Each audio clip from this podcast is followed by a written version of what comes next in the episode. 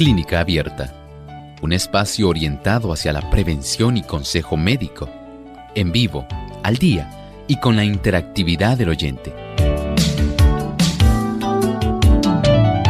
Clínica Abierta, poniendo al doctor a su alcance para un diálogo claro y honesto, porque nos importa su bienestar y salud.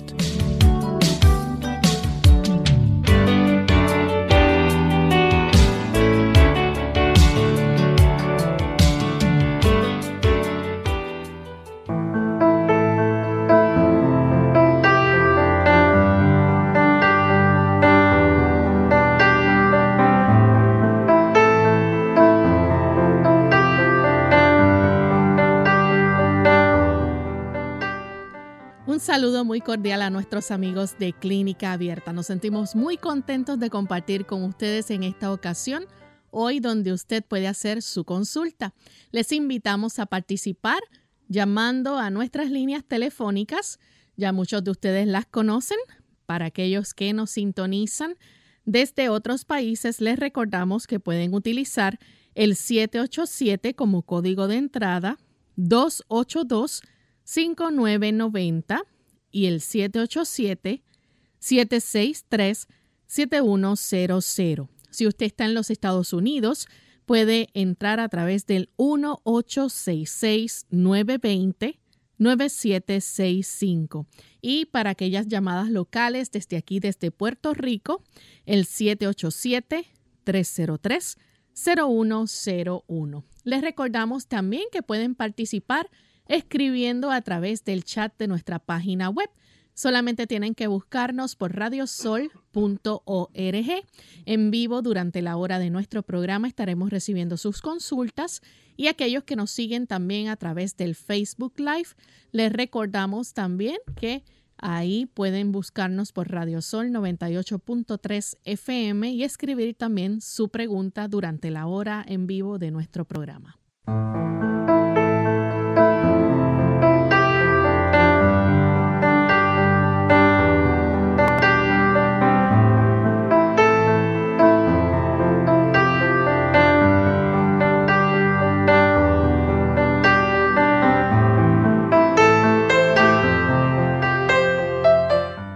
Y estamos muy contentos y agradecidos de tener esta oportunidad nuevamente para compartir con ustedes en esta edición del día de hoy, esperando que puedan participar haciendo sus consultas a través de los chats, los diferentes chats o también a través de las vías telefónicas. Le queremos invitar a que se comuniquen desde ya a nuestro programa para que puedan hacer sus consultas desde temprano. Así que desde este momento ya pueden comenzar a llamar para participar. Enviamos saludos cordiales a todos los amigos que ya se encuentran conectados a través de las diferentes emisoras que retransmiten Clínica Abierta. Hoy en especial queremos saludar a aquellos que a través de Radio Amanecer, Master 106.9 FM en Puerto Plata, la Voz Celestial 1670.org y Servicio FM 107.9 en Vía Sonador Bonao en la República Dominicana nos sintonizan. Así que gracias a todos los amigos que desde este país hermano sintonizan Clínica Abierta. Sabemos que son muchos los oyentes que tenemos allá. Enviamos muchos abrazos y un gran cariño desde acá, desde San Juan, Puerto Rico. Y le damos también una bienvenida al doctor Elmo Rodríguez. ¿Cómo está, doctor? Saludos cordiales, muy bien, Lorraine. ¿Y Lorraine cómo se encuentra hoy? Muy bien. Qué bueno, igualmente. Saludamos a nuestro equipo de trabajo y a usted, querido amigo, que hoy se ha dado cita para acompañarnos en estos 60 minutos de salud. Gracias por estar con nosotros. Así es. Y antes de comenzar con las llamadas de nuestros amigos, queremos compartirles el pensamiento saludable para hoy. Además de cuidar tu salud física, cuidamos tu salud mental. Este es el pensamiento saludable en clínica abierta.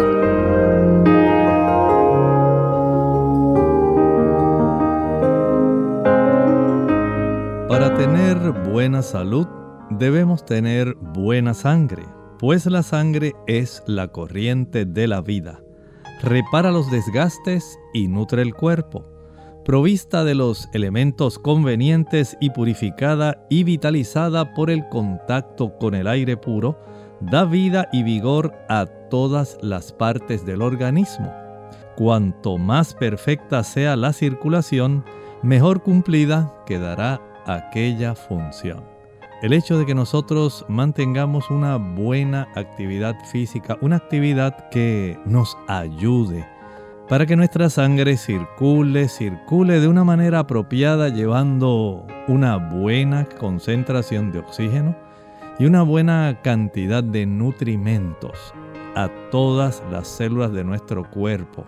Eso ayudará para que nosotros podamos facilitar el desarrollo de todas las partes, los tejidos, los órganos, cada uno pueda ejercer su función de una manera completa.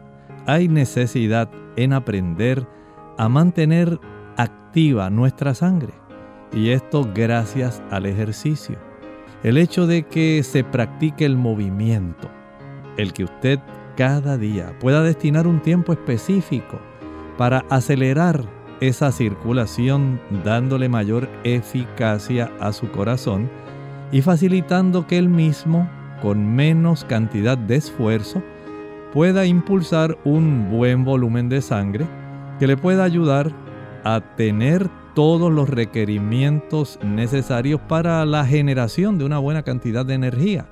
Si no nos ejercitamos, no tendremos el beneficio de lo que se deriva precisamente de hacer ejercicio. Una buena circulación que nutra y saque las sustancias que son de desecho. Esto tiene mucho que ver con nuestra salud. Una sangre que se mueve perezosamente no facilita la salud. Acelere su sangre. Procure que su circulación sea la mejor posible Salga de estar tanto tiempo sentado. Dedíquese a caminar. Ejercítese cada día. Tómelo como parte de una rutina de salud en su vida. Agradecemos al doctor por compartir con nosotros el pensamiento saludable y estamos listos para comenzar a recibir sus llamadas. Ya tenemos en línea telefónica a Marcela. Ella se comunica desde la República Dominicana. Marcela, bienvenida. Buenos días. Yo hablé en estos días para pedir un consejo al doctor.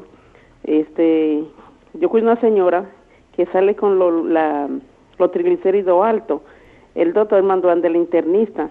Fui ante el internista, eh, investigó todos los eh, familiares y ninguna de las familias tiene los lípidos altos, solamente ella, y que ella no come nada de víveres que tengan, que sea con grasa, nada, porque lo único que comía era la batata, ya dejó de comerla. No come pan, no come mantequilla, no come ningún jarabe endulzante, no come azúcar de ninguna especie, solamente lo único que come es fruta y nada más la sandía y la lechosa y manzana. Entonces, a ver, que ella sigue con los los triglicéridos muy altos, a ver qué me aconseja el doctor, pues ya nos halló cómo ayudarla. ¿Cómo no? Muchas gracias. Me contesta por el teléfono que no tengo cómo escucharlo. Me contesta, no me cierren, por favor. Gracias. El hecho de que ella pueda tal vez hacer algunos ajustes que pueden resultarle beneficiosos, como por ejemplo reducir la cantidad de frutas. En el caso de ella, si ella está más bien confinada a la cama o confinada a algún, digamos, sillón por su condición de salud, y no se ejercita lo suficiente, es necesario que pueda hacer ajustes y no comer exceso de frutas.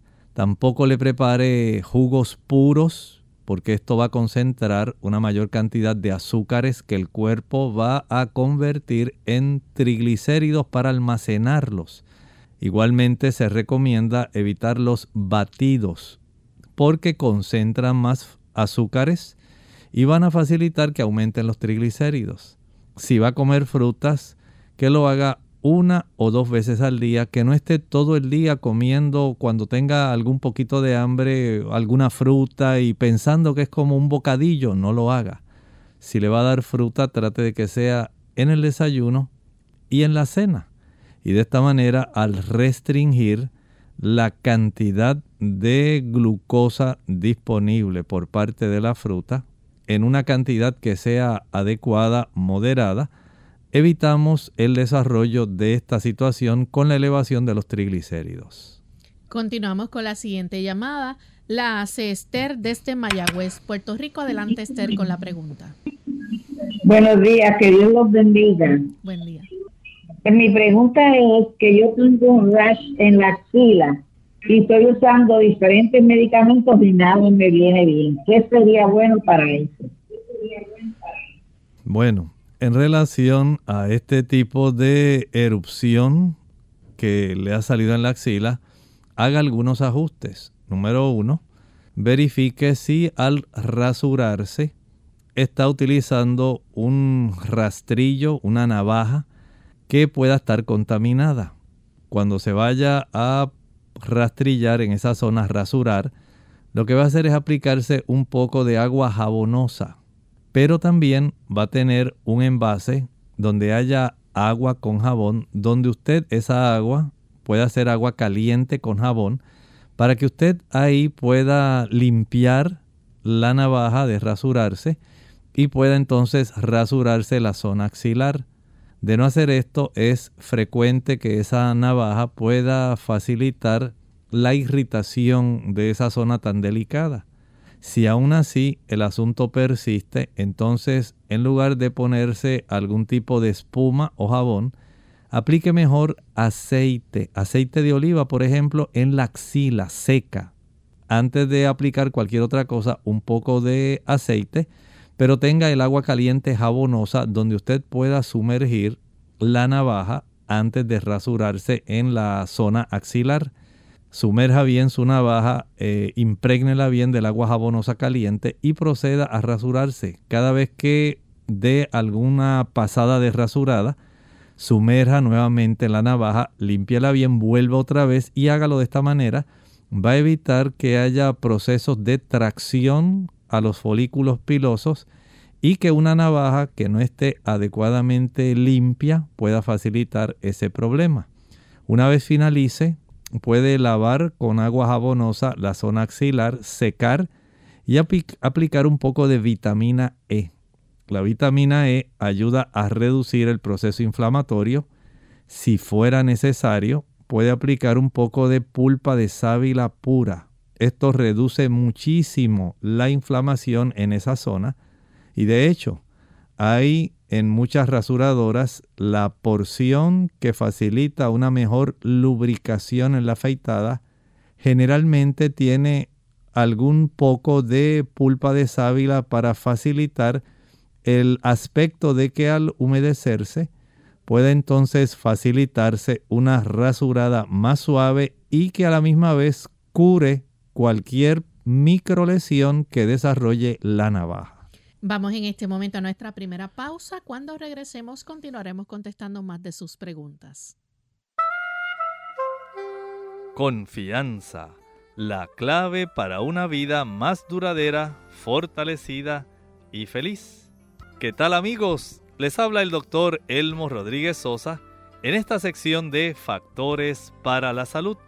¿Desea usted ese regalo de la vida eterna y el beneficio de esa salud eterna? Puede usted recibirla ahora mismo. Cuando usted esté escuchando estas palabras, la vida eterna puede comenzar para usted desde este momento. Todo lo que tiene que hacer es comenzar a aceptar el regalo maravilloso de Dios y creer en la misión de su Hijo. Si es así, diga una simple oración como la siguiente. Querido Señor, te doy gracias por tu maravillosa oferta del perdón y la salvación eterna. Admito que he pecado, que he hecho cosas que te han herido, también a los demás y a mi propio cuerpo y mente. Te pido que me perdones de estos pecados y que me limpies y me des un corazón nuevo y el don de vida eterna. Quiero vivir mi vida de acuerdo a tu palabra y tu voluntad. Ahora pongo mi fe en ti. Gracias por ofrecer a tu Hijo Jesús para tomar el castigo por todos mis pecados y escuchar y responder a esta oración. En su nombre te lo pido. Amén. Esta sección llega a ustedes como cortesía del Ministerio de Salud de la Iglesia Adventista del Séptimo Día.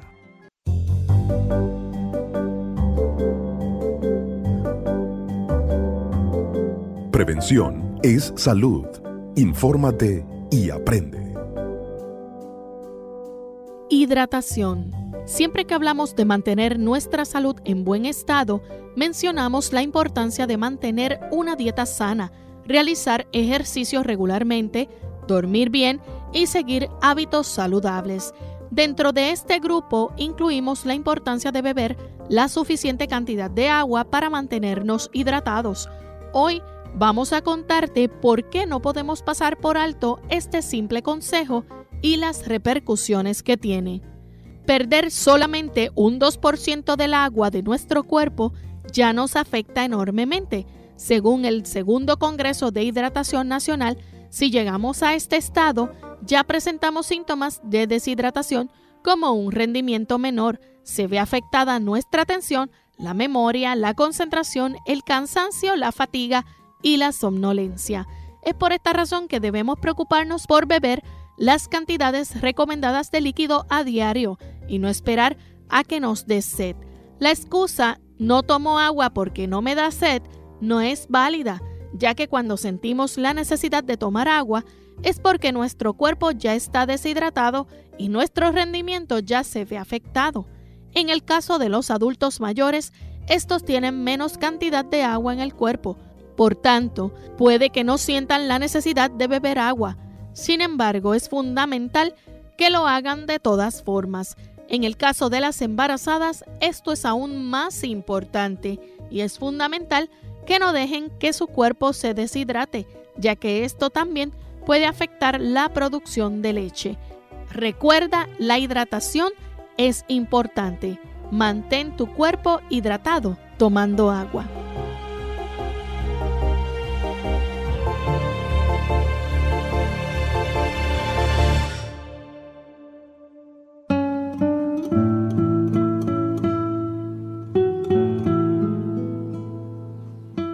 Es mejor consultar las cosas con la almohada a tiempo que perder el sueño por su causa después.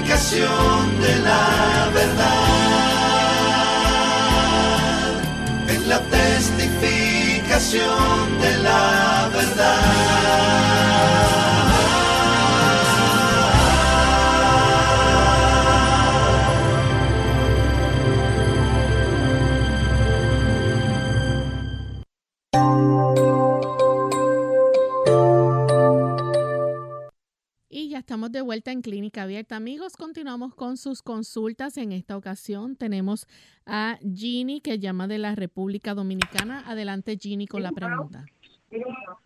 Sí, buenos días. Eh, yo tengo una consulta, a ver cómo el doctor me puede ayudar. Yo tuve una cesárea hace un año, un año y más o menos como una semana. Y cuando tuve la cesárea, la herida se me infectó eh, se infectó y también tuve un absceso en, un, en uno de mis senos. Cuando se realizó el cultivo, eh, arrojó que tenía una bacteria que se llama Serratia marcescens, algo así, no estoy muy segura. El médico dijo que era una bacteria que vive en la piel y si hay alguna grieta, pues entra por ahí, entonces provoca la infección. Eh, eh, se me trató con antibióticos aquella vez, con dos tipos de antibióticos, tanto la ginecóloga como el cirujano. Eh, me alivié, pero luego de eso me sucede que no puedo rasurarme ni el área de la axila ni el área genital porque se infectan los vellos y se producen abscesos. Eh, durante todo este año me ha pasado creo como unas cinco veces. Ahora mismo estoy en la misma situación, mucho dolor, tengo un poco de fiebre y ya he hecho tratamiento de antibióticos, eh, aparte de esas dos veces, en dos ocasiones más. Entonces tengo un poco de temor de seguir tomando antibióticos porque sé que afectan las defensas. Cabe destacar que mi esposo también, eh, desde aquel tiempo acá, se le producen mucho lo que son los ursuelos en, en los ojos que no sé si viene siendo lo mismo porque también se llena de pus y es recurrente en eso. Ahora mismo también lo tiene. A mi bebé más pequeño, el que tuve para esa ocasión, le salió también uno en el área de, de sobre el labio y al más grande en una ceja. Ese se reabsorbió, no hubo, bueno, a ellos se les, se reabsorbieron, no hubo más consecuencias, pero realmente ya no sé qué, qué hacer, qué tomar, no sé si hay algo natural que se pueda hacer, no tengo, no tengo la mínima idea de cómo poder erradicar esto. A ver si me pueden ayudar, por favor. Muchas gracias. Este tipo de situación se podría minimizar si hacemos algunos ajustes que pueden ser de mucho beneficio. En primer lugar, si usted consume productos que contienen cerdo, chuleta, jamón, tocino, patitas, ese tipo de productos facilita que se desarrollen más fácilmente algunos abscesos en diferentes partes del cuerpo. Igualmente, el tratar de mantener el sistema defensivo de nuestro cuerpo en la condición más óptima ayuda para evitar ese problema. Y por supuesto hay que fortalecer la piel. Podemos aumentar la cantidad de carotenoides. Los carotenoides son los precursores de la vitamina A. Nuestra piel precisa tres vitaminas que son muy importantes, la A, la D y la E. En la vitamina A, el uso de calabaza, el consumo también de espinacas, el uso de zanahoria, el consumo de mangos van a facilitar que se fortalezca esa cantidad de carotenoides que dan lugar a que el cuerpo forme vitamina A, que ayuda no solamente a la piel, sino también a las mucosas de nuestro cuerpo. En segundo lugar, la vitamina D. Tener valores de vitamina D mayores de 30 nanogramos por mililitro en nuestra sangre es algo deseable. Si usted lo puede conservar cerca de 60 nanogramos por mililitro, mucho mejor. Esto ayuda para que las defensas del organismo puedan estar en su óptima condición. La vitamina E es un potente antioxidante que encontramos, por ejemplo, en el maní, lo encontramos también en el consumo de almendras, en las nueces, en el aguacate.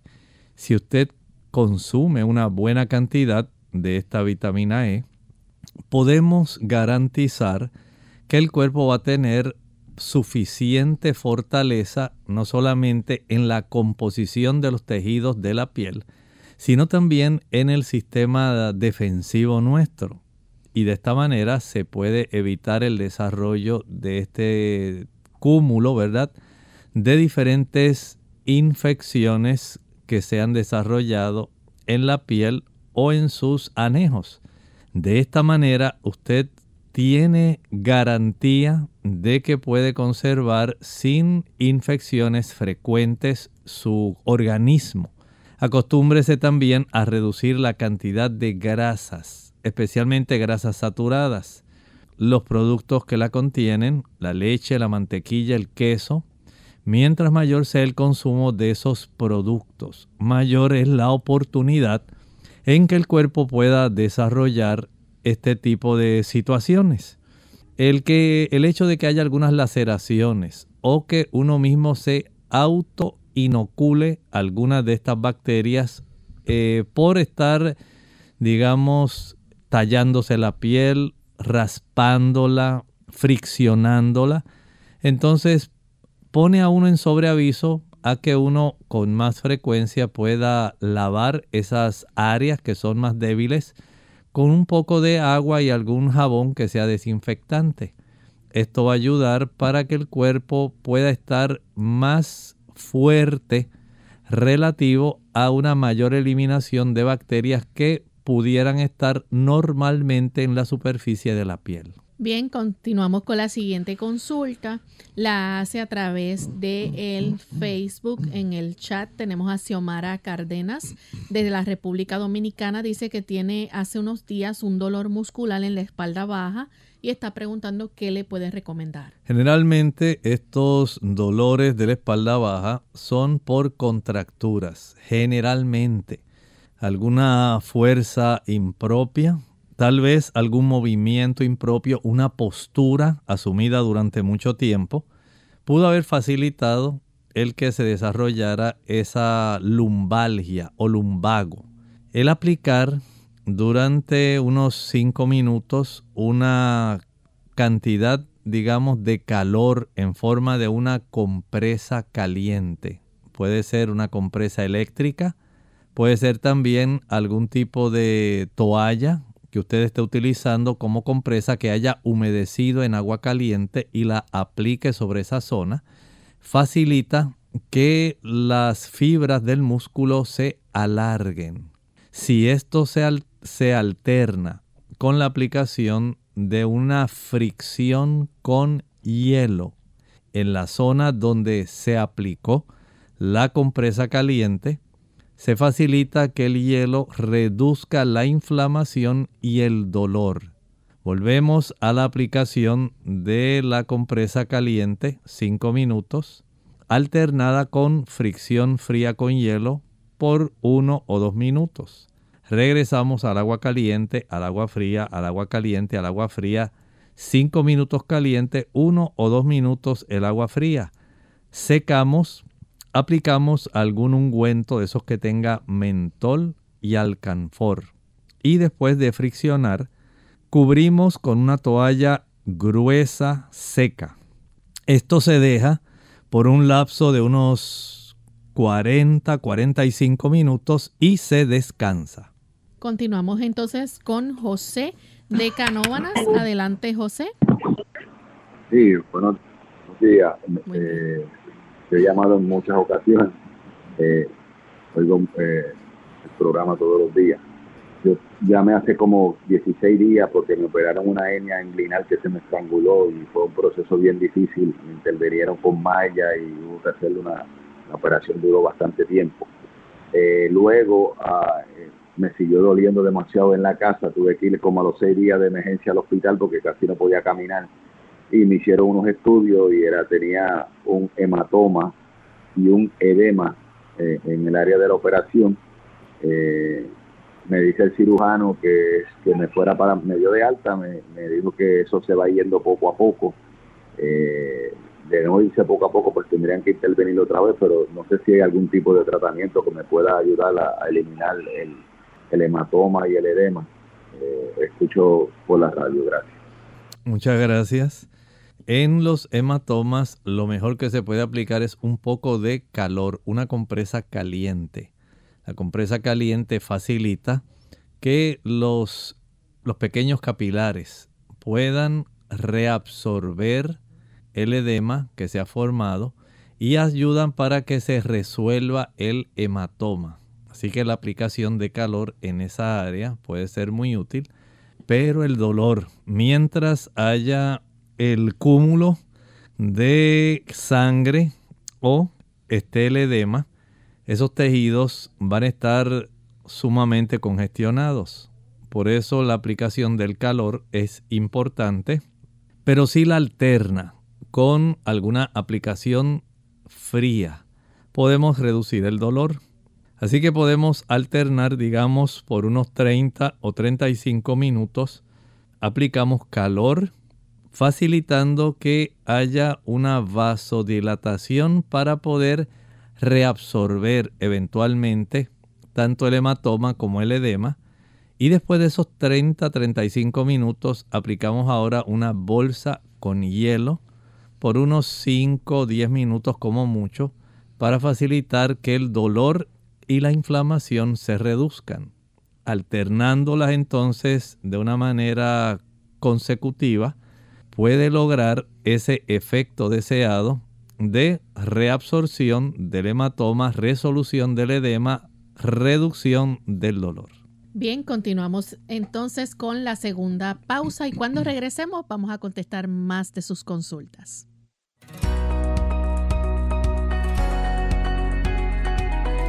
El peso no lo es todo. Hoy en día las orientaciones que se focalizan exclusivamente en el control del peso están siendo cuestionadas.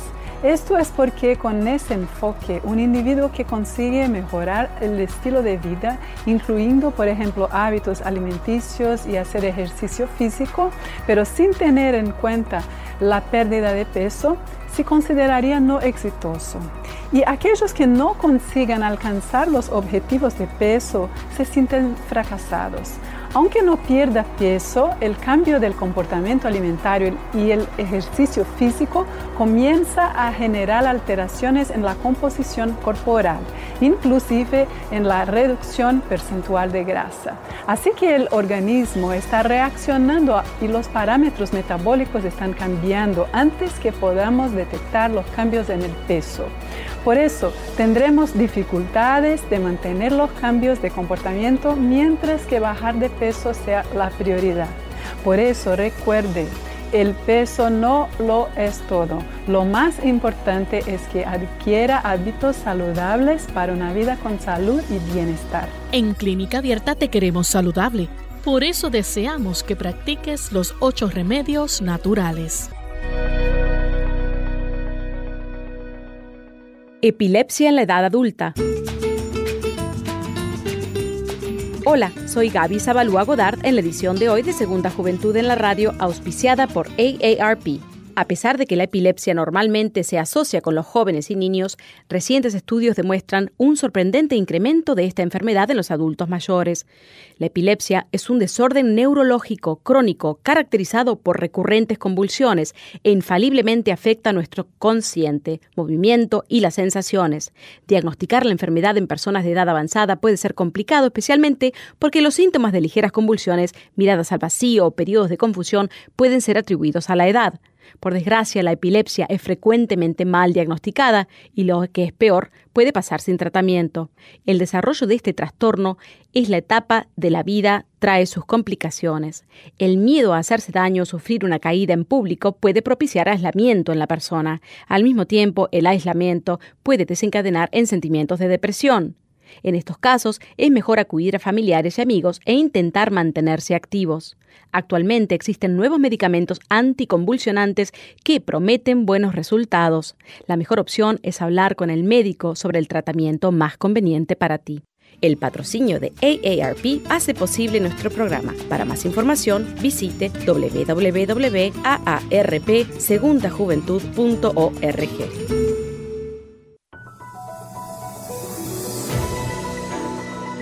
El durian, o también conocido como durión, es una fruta originario del sudeste de Asia.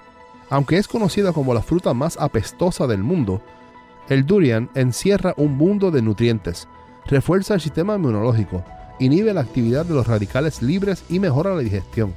También ayuda a fortalecer los huesos, es beneficioso para las personas con anemia y protege ante enfermedades cardiovasculares. Contiene vitamina C, ácido fólico, tiamina, riboflavina, niacina, vitamina B6 y vitamina A. Clínica Abierta.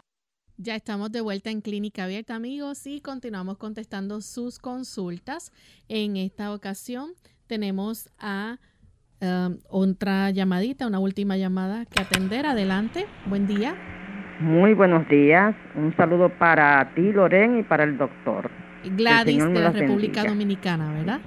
Sí, sí. Adelante. Eh, yo quería preguntarle al doctor, yo he sabido de personas que tienen que dializarse porque los riñones no les funcionan, pero también he sabido de que el agua eh, es un líquido que lubrican los intestinos y también lubrican los riñones. Y se me ocurre preguntar, ¿De qué, otra, ¿De qué enfermedades protege el agua al riñón? Y si, y si el agua es muy beneficiosa para el riñón, para que el riñón siga funcionando. Muchas gracias. Muchas gracias. Mire, podríamos pensar que el agua en realidad es tan y tan beneficiosa, que es el líquido que Dios, el Creador, el que nos hizo, diseñó para que se facilitara la función renal.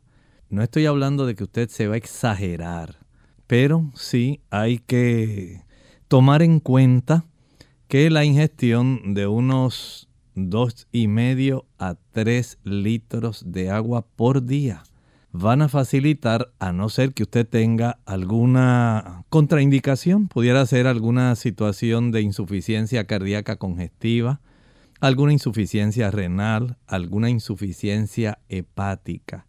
De no ser así, el agua es la bebida indicada en esas cantidades que mencioné porque en las otras condiciones de insuficiencia renal, insuficiencia hepática, insuficiencia cardíaca, hay que ajustar dosis para mantener cierto funcionamiento que no vaya a exceder la capacidad de nuestro organismo respecto al manejo de la cantidad de líquidos por haber trastornos en el manejo de los compartimentos de estos líquidos en el organismo. Esa agua va a facilitar que las sustancias que ya son de desecho, producto del catabolismo en las diferentes células, facilite que las sustancias que ahora resultarían adversas, dañinas, venenosas, como el exceso de sustancias nitrogenadas, producto del catabolismo de los aminoácidos, también algunas sustancias que contienen pigmentos como la bilirrubina, que tiene una porción que debe ser también eh, eh, expulsada a través de nuestra orina. Cierto intercambio entre el sodio y potasio y por supuesto una gran cantidad de metabolitos producto del procesamiento de algunos productos, por ejemplo, pensemos en algunos fármacos. El cuerpo entonces tiene esa necesidad de tener el mejor solvente, el solvente universal, el mejor solvente para nuestro cuerpo, porque nuestro organismo es esencialmente un 70% agua. Así que los riñones van a requerir una cantidad adecuada de agua, por supuesto, ajustada al nivel de actividad que realizamos. Pero en términos generales, si usted quiere conservar su cuerpo vivo, digamos cinco vasos de agua. Si usted quiere estar sanos, unos ocho vasos de agua, dos litros. Pero si quiere embellecer, tres litros de agua. De esta manera usted conserva su cuerpo en la más óptima condición posible sin estar forzando sus riñones en tratar de facilitar la expulsión de sustancias cuando no hay suficiente solvente para que él pueda funcionar. Así la ingesta de agua se constituye para nosotros en una imperiosa necesidad. Bien, continuamos entonces contestando las consultas. Tenemos a Daniela a través del chat. Ella nos escribe de la República Dominicana, tiene 52 años y pregunta que si hay alguna forma natural de tener los estrógenos eh, que se pierden en la menopausia. En realidad eso está más bien regulado por ciertos eh, factores que están en la parte superior del ADN. Se le llaman histonas. Y en esas histonas hay una, un tipo de actividad especial donde se facilitan que se puedan encender o desactivar genes. Esto ha dado lugar a una ciencia que se llama la epigenética. Y estas, eh, digamos, sustancias o más bien moléculas que tienen que ver con procesos de metilación van a facilitar que el cuerpo pueda estar activando y desactivando diversos tipos de ciclos. Uno de ellos tiene que ver con el ciclo de la formación y el uso de los estrógenos. Cómo estos se van a estar produciendo, digamos, en los ovarios, en las damas, mientras existe una influencia que estimule los ovarios a hacerlo. Pero cuando los receptores de las células comienzan a desactivarse y cuando la cantidad de estrógenos empieza a reducir porque ya los ovarios saben que fueron desactivados los genes que codifican para que se pueda formar la cantidad de estrógenos suficientes, dando lugar al proceso o la etapa de la menopausia, entonces ya no hay forma en cierta medida de encender nuevamente eso. Y de ahí entonces se procede al uso de la terapia de reemplazo hormonal. Por supuesto, esta terapia de reemplazo es exógena, es externa a lo que el cuerpo podría funcionar produciendo el mismo. Y de esta manera se trata de mantener esos receptores de las células en términos generales de nuestro organismo recibiendo una cifra de estrógenos que puedan facilitar el mantener de una manera externa el funcionamiento de esas células que van a percibir el estrógeno que ahora se está proveyendo al cuerpo para que se estimulen funciones como por ejemplo dormir mejor la dama en la noche, evitar la caída del cabello, que la piel esté más tersa, menos arrugas, el que haya una mayor cantidad de líbido o deseo sexual, el que haya una mejor lubricación vaginal, el que la dama también pueda tener una, un aspecto emocional donde haya menos depresión, menos ansiedad, menos vaivén emocional. Todo eso ha sido regulado por esos estrógenos que al utilizarse esta terapia de reemplazo hormonal, lamentablemente también va a activar receptores de las mamas, de la región del cuello uterino, facilitando también el desarrollo de cánceres en esas respectivas zonas. Igualmente aumenta la cantidad de colesterol que va a activar la formación de cálculos en la vesícula biliar. Pero si desde el punto de vista natural uno quiere mantener una cierta actividad no igual a la terapia de reemplazo hormonal, pero que no sea adversa, dañina al organismo, se ha encontrado que el uso de las isoflavonas, estamos hablando de flavonoides como la genisteína, el diaceín, el gliciteín, que se encuentran en algunos productos, por ejemplo, en el consumo de la soya, especialmente la leche de soya, la que usted puede preparar fresca en su hogar. Las recetas usted las puede encontrar hasta en la internet y en las redes. Esa leche es concentrada en este tipo de sustancias que son protectoras, no son promotoras de cáncer, son protectoras de cáncer de mama, de cáncer de útero y van a proveerle a la dama cierto tipo de beneficio donde se reducen los trastornos vasomotores por el efecto de la reducción natural del estrógeno en la dama. La mejor forma es utilizar esas isoflavonas.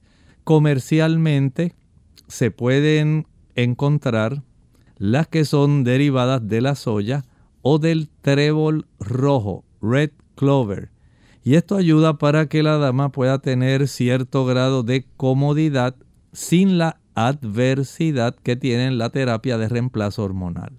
Continuamos entonces con Evelyn de Hernández. Ella se comunica desde El Salvador y nos escribe preguntando, me gustaría saber qué puedo hacer con unas manchas en el cuerpo llamado vitiligo. Esas manchas en realidad tienen mucho que ver con el sistema nervioso y su conexión con el sistema inmunitario.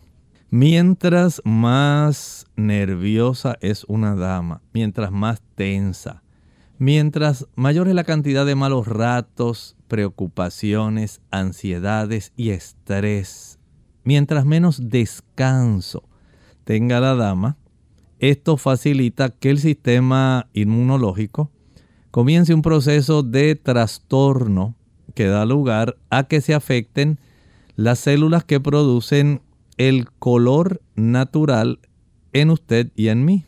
Se le llaman los melanocitos. Los melanocitos producen la melanina, que es el pigmento que nos da el colorcito. Canelita, negro, bronceadito. Tienen que ver con esas células. Pero cuando el sistema inmunológico afecta a esas células, los melanocitos, entonces ya no se produce el pigmento normal, natural, que ya estaba codificado en nuestros genes para que se desarrollara. Y ahora la ausencia de ese pigmento da lugar a que usted se vea con manchas blancas en ausencia del estímulo de estas células que nos brindan el color genéticamente ya eh, codificado. Para que esto se pueda corregir, la persona, la dama en este caso que nos está haciendo la pregunta, debe tratar principalmente de ayudar su sistema nervioso. Ahí se originó el problema y ahí es donde tenemos que comenzar. Debe tratar de eliminar o reducir el estrés, la ansiedad. Debe procurar dormir bastante en la noche acostarse temprano, 8 y 30 de la noche, ya estar acostada buscando el sueño, no con el móvil escuchando algo en la internet, no está viendo ningún tipo de plataforma, no está escuchando nada, está buscando el sueño. Y de esta manera practicar al día siguiente ejercicio, para que se vaya corrigiendo la actividad del sistema inmunológico, el lograr tener una alimentación que no tenga estimulantes que faciliten el estrés. Por ejemplo, el uso del café estimula el estrés, el chocolate estimula el estrés, el té verde, ese té que se utiliza en Estados Unidos y en el Oriente y en Europa también, va a facilitar que usted desarrolle estrés, ansiedad, depresión, que usted esté tenso o tensa. Y esto se debe evitar. Procure tener este beneficio. Y si usted hace esto, usted notará que con el transcurso del tiempo comienza nuevamente a repigmentarse su piel. Tenemos entonces a Carmen, tiene 43 años, vegetariana, no tiene vesícula, su problema es que todo tipo de comida le crea demasiado flatulencia, sin importar la hora ni el alimento. Dice que no come entre comida ni toma agua con ellas y después de las 5 no come nada, no bebe jugos y tampoco refrescos y pues espera que usted le pueda ayudar. Claro que sí, el problema de ella es que no tiene vesícula y de esta manera los procesos de fermentación van a facilitar entonces que el cuerpo produzca una mayor cantidad de flatulencias. Número uno, después de cada comida, exprima el jugo de medio limón en unas dos onzas de agua. Estamos hablando de unos 60 mililitros. Lo va a ingerir justamente al finalizar el desayuno, nuevamente al finalizar el almuerzo y nuevamente al finalizar la cena. Ahí tiene entonces una ayuda para facilitar que los procesos de fermentación no se desarrollen de tal forma que produzca tanta cantidad de gas. También en su caso sería útil el poder tomar una tableta de enzimas digestivas vegetarianas. Escuche bien, no dije enzimas de papaya. Muchas personas confunden. Una cosa son las enzimas de papaya y otras son las enzimas digestivas vegetarianas. Las enzimas digestivas vegetarianas tienen lipasas, amilasas y proteasas, cosas que no tienen las enzimas de papaya. Sí ayudan las enzimas de papaya porque tienen ciertas proteasas, pero no son igual al adquirir un suplemento que tenga lipasa, amilasas y proteasas, que se llaman así, enzimas digestivas vegetarianas. Consumir una o dos de estas tabletas al finalizar cada comida hará que usted tenga una gran diferencia en su capacidad de tener una buena digestión y evitar tanta fermentación. Bien, tenemos entonces a Martín Portalatín. Eh, dice que tiene un dolor en el manguito rotador. Este asunto debe ser ya evaluado, si es posible, por algún terapista físico. Esto va a facilitar si se tiene una imagen de resonancia magnética o de tomografía computarizada saber si hay algún desgarro en ese manguito del rotador, cuánta es la extensión de ese desgarro, o si es solamente inflamación. Pero si hay algún desgarro, es probable que necesite cirugía, ya que este tipo de situación, si no se corrige por haber un desgarro grande, con cirugía el asunto no va a mejorar. Bien, tenemos entonces a la, familia Alcántara Barreno dice eh, con una pregunta, ¿verdad? Pregunta qué alimentos se puede conseguir la mejor o en qué alimentos se puede conseguir la mejor proteína. Lo que pasa es que yo era un poco gorda, pero después de tener mis dos hijos ya no subo de peso y estoy muy delgada. Antes de tener a mis hijos no era delgada. Ella nos escribe desde Guatemala. Bueno, hay una clave Sí hay algunos alimentos que le pueden dar buena proteína, pero si usted no se ejercita, no le va a venir de beneficio. Por ejemplo, el consumo de la quinoa tiene una buena cantidad excelente de proteína. Los productos de soya tienen una buena cantidad de proteína. Todas las legumbres, todos los frijoles, todas las habichuelas, blancas, negras, pintas rojas, lentejas, garbanzos, todas ellas le van a dar una buena cantidad de proteína. Igualmente, las almendras, nueces, maní, ahí tiene una buena cantidad, pero si usted no se ejercita, no las va a incorporar. De tal forma que no va a tener un beneficio real. Pero si usted comienza un proceso de ejercitamiento diario, especialmente usando pesas, no tanto ejercicio que sea cardiovascular, sino las pesas, notará un beneficio el que usted está buscando. Bien amigos, ya hemos llegado al final de nuestro programa. Agradecemos a todos los que han estado en sintonía, aquellos que participaron en el día de hoy también. Los que no alcanzaron comunicarse, mañana les invitamos, tenemos otra oportunidad para que puedan llamar a nuestro programa y puedan hacer sus consultas. Vamos en esta hora entonces a cerrar nuestro programa compartiéndoles el pensamiento bíblico final. Tal como hemos estado hablando, el vino de Babilonia está sumamente añejado y tiene una serie de ingredientes. Escuche la composición de ese vino de Babilonia con el cual ella ha embriagado al mundo. La santidad de adoración en el día domingo, la inmortalidad del alma, el obedecer mandamientos de hombres en lugar de los mandamientos de Dios, el estado consciente de los muertos, las penas eternas en el infierno, la adoración a los santos, los justos muertos que están en el cielo loando al Señor, negar la existencia del santuario celestial, la teoría de que el Señor nos hizo en largos periodos de tiempo y no en los seis días de la creación que enseña la Biblia, negar la preexistencia de Cristo y negar que Cristo es Dios, el milenio temporal en la tierra, el rapto secreto, la perversión de la doctrina de la justificación por la fe, negar la resurrección de Cristo y los falsos conceptos de la naturaleza del hombre.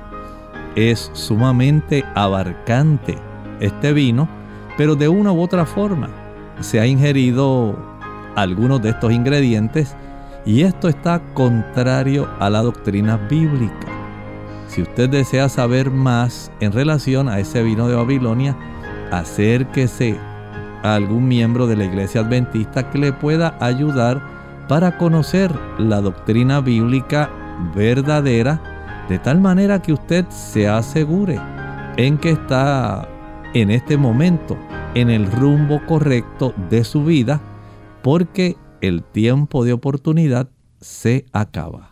Bien amigos, nosotros nos despedimos y será hasta el siguiente programa de Clínica Abierta. Con mucho cariño compartieron el doctor Elmo Rodríguez Sosa y Lorraine Vázquez. Hasta la próxima.